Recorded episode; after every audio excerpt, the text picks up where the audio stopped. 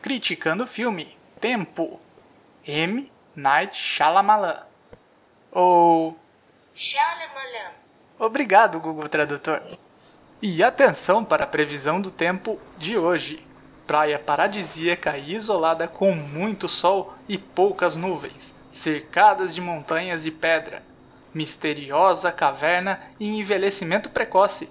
Tempo bom para aproveitar um bom suspense do mesmo diretor de O Sexto Sentido, Fragmentado, entre outros. Bem-vindo ao Criticando Filme, podcast de críticas cinematográficas de obras-primas e pérolas não tão boas da sétima arte, com uma leve pitada de humor.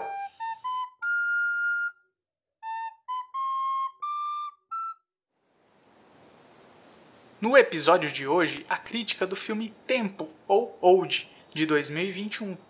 Essa crítica evita dar spoilers, mas para evitar estragar surpresas, talvez seja melhor assistir ao filme e só depois ouvir.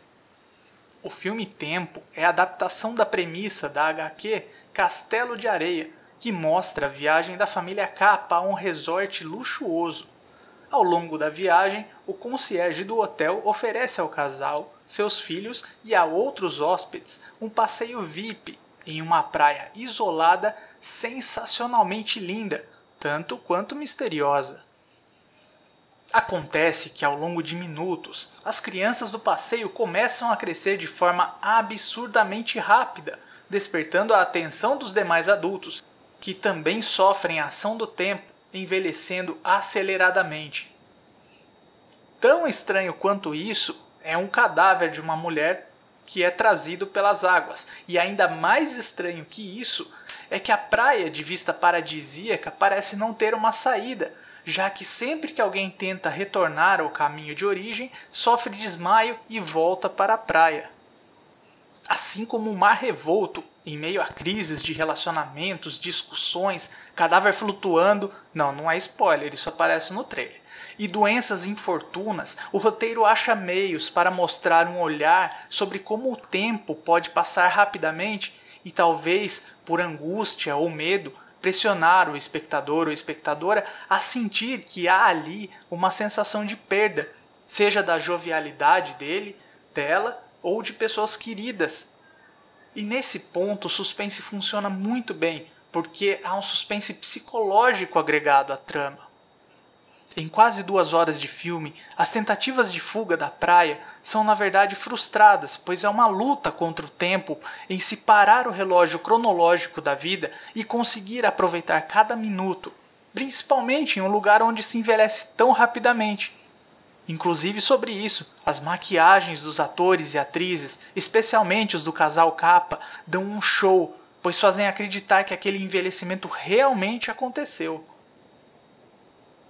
Pontualmente há uma questão sobre racismo no filme, e bem de leve há também a questão da beleza e jovialidade, em como ser e permanecer sexy pelo maior tempo possível, evitando rugas, marcas de expressões e manter o corpo dito como ideal pela sociedade, lutando contra o relógio da vida.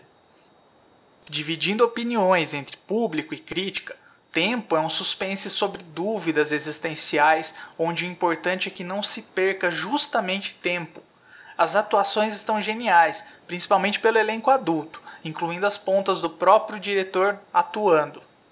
Porém, o roteiro de Shyamalan. Insiste em entregar várias respostas e encontrar um culpado por toda a situação, o que na verdade poderia muito bem ter tomado outros rumos.